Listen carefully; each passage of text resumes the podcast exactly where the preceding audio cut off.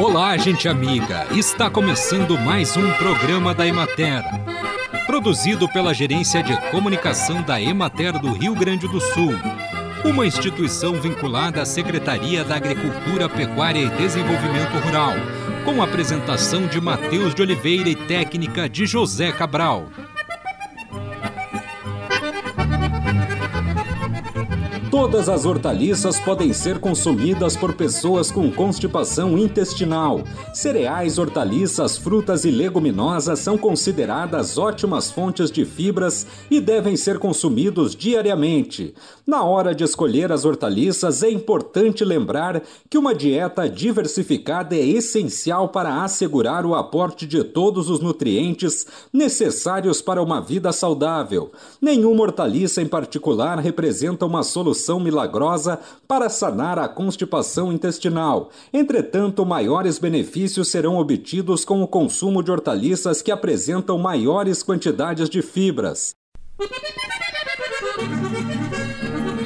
A melancieira pode ser atacada principalmente por fungos, vírus, bactérias e nematóides. A intensidade dos danos e os prejuízos variam com as condições de cultivo e de clima. Entre as principais doenças está o míldio, doença própria das folhas que provoca crestamento ou queima, dependendo da quantidade das lesões até a queda prematura com grande comprometimento da produção. É causada por fungo que requer clima bastante úmido e temperaturas amenas a doença tem início na forma de pequenas manchas encharcadas que evoluem para secamento e morte dos tecidos, quando se distinguem lesões de cor pardo avermelhadas e de formato poligonal, delimitadas pelas nervuras. Na face inferior das folhas aparece um mofo branco encobrindo as lesões. O controle é feito preventivamente, evitando o plantio em baixadas úmidas, mal ventiladas e sujeitas à neblina. Quando as condições são propícias e o ataque torna-se intenso, torna-se necessário o emprego de fungicidas. Acompanhe agora o panorama agropecuário. Em algumas regiões, como em diversos municípios da regional da Emater de Bagé, a falta de chuvas aliada aos dias muito quentes já começa a prejudicar a disponibilidade de forragem para os rebanhos.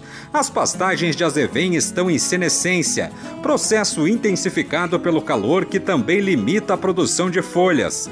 Alguns produtores estão retirando os animais das áreas de azevém como forma de possibilitar o acúmulo de forragem e a cimentação para a ressemeadura natural. As pastagens de trevos e cornichão continuam apresentando bom desenvolvimento, com exceção das áreas onde os níveis de umidade do solo estão reduzidos. A falta de chuvas favoreceu a realização de fenação das pastagens para ampliação das reservas de alimento, sobretudo nas propriedades com produção de leite. Os trabalhos de preparo do solo para o plantio das pastagens de verão estão intensificados. Nas áreas já plantadas, segue a realização dos manejos como controle de plantas indesejadas e pragas, principalmente nas áreas com plantio de Tifton e Gigs. Na regional da Emater de Caxias do Sul, os produtores relatam grande dificuldade de adquirir ureia para adubação em cobertura e alguns estão utilizando estercos de suínos, bovinos e camas de aviário como fonte de nitrogênio. Na regional de Erechim, muitas áreas de pastagem já foram dessecadas para a implantação das lavouras de verão, como milho e soja. E na de Juí, o destaque são as plantações do capim curumi e capim pioneiro, que apresentam melhor desenvolvimento e volume de massa verde.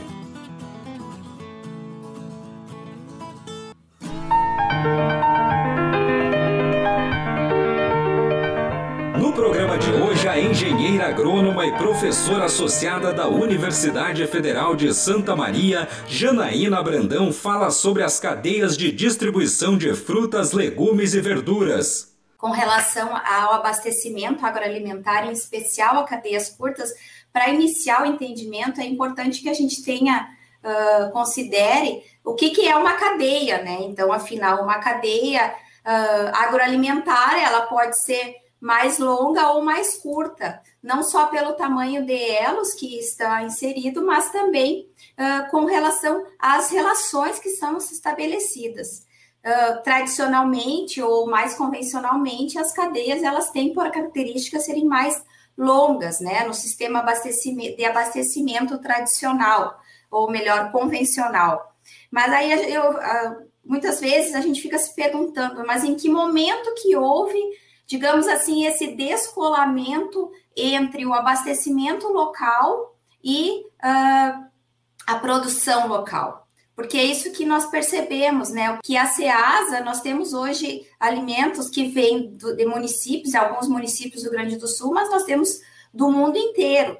Então, esse é um fenômeno que ocorreu não só no Brasil, mas também em outros países, como Canadá, enfim, na maioria dos países, que é não só o impacto das grandes redes varejistas, a entrada, digamos assim, na década de 80, 90, mas também no Brasil, a forma, então, de organização estatal em torno das centrais de abastecimento. Essa infraestrutura centralizada uh, possibilitou ou acabou fomentando que polos né, produtivos fossem uh, beneficiados, digamos assim, em relação a outros mais distantes ou menos organizados. Então, esse foi uma, essa foi uma das questões que levou, sem dúvida nenhuma, a um distanciamento, o que a gente chama desse descolamento entre a produção local e o abastecimento local, porque a gente sabe que hoje o que a gente consome, muito pouco vem da nossa região ou do nosso município.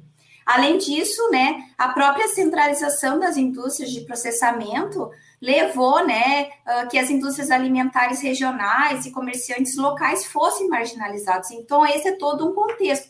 E isso tudo por um efeito cascata, levou aos agricultores, induziu os agricultores a pararem de produzir alimentos uh, para o abastecimento e, a, e iniciar, então, a produção de commodities mais voltado para exportação, mudando um pouco da sua matriz da diversificação para especialização. Então, esse foi, assim, uh, um, um, pouco do resgate do, de como é que nós chegamos nessas cadeias mais longas. Mas o que a gente vai discutir é justamente as cadeias curtas de abastecimento alimentar, que eu gostaria de destacar que elas não são curtas somente pelo número de elos, e sim pela sua natureza, né? Por empregarem diferentes construções sociais, pelas relações que são estabelecidas com o meio ambiente, com a região, com os municípios, com as convenções de qualidade e consumo. Então, elas podem ser de diferentes tipos, né? Como face a face, que é o mais comumente conhecido, e aí nós temos as feiras, as vendas em beira de estrada, cole e pague, cestas prontas, vendas de porta em porta, mas também nós podemos ter as cadeias curtas, né, com proximidade espacial, que são mais regionalizadas, digamos assim, e ainda poderíamos, né, considerar como cadeias curtas as espacialmente uh, estendidas, essas cadeias, então elas poderiam, inclusive, uh, os produtos, né, uh, por meio de selos e códigos de produção, elas podem ser vendidas para regiões distantes e ainda assim serem consideradas cadeias curtas. Que que, por que, que essas cadeias curtas elas são importantes no, no, para os agricultores familiares e em especial para os produtores de frutas e legumes, que são produtores de produ são produtos altamente perecíveis, né? Então elas representam uma busca por autonomia desses agricultores, uma oportunidade de renda principalmente por aumentar, digamos assim, o espaço de manobra dos agricultores, uh, utilizando canais de comercialização em que eles podem obter uma renda maior, para além dos canais convencionais. Representa também uma resistência frente às imposições desse sistema agroalimentar moderno e resposta, inclusive, aos riscos e insegurança, né? Verificados sistemas convencionais, como os riscos e esses as fraudes alimentares que nós verificamos, porque você tem uma relação de confiança maior com os produtores, você sabe de onde está vindo o seu alimento, de quem que. E também uma resposta à demanda dos consumidores e também atributos de comida, né? Em torno de questões como qualidade, localidade, diversidade. Conversamos hoje com a engenheira agrônoma e professora da UFSM, Janaína Brandão. O Novembro Azul é o mês mundial dedicado ao combate ao câncer de próstata, doença que é a causa de morte de 28,6% da população masculina. Este tipo de câncer não apresenta sintomas e, quando os sinais aparecem, cerca de 95% dos casos já estão em estágios avançados. A única forma de garantir a cura do câncer de próstata é o diagnóstico precoce. Se você tem 45 anos ou mais, procure um urologista e faça os exames. Converse com os homens de sua família e os incentive a ir ao médico. E assim encerramos mais um programa da Emater. Um bom dia a todos vocês e até amanhã neste mesmo horário.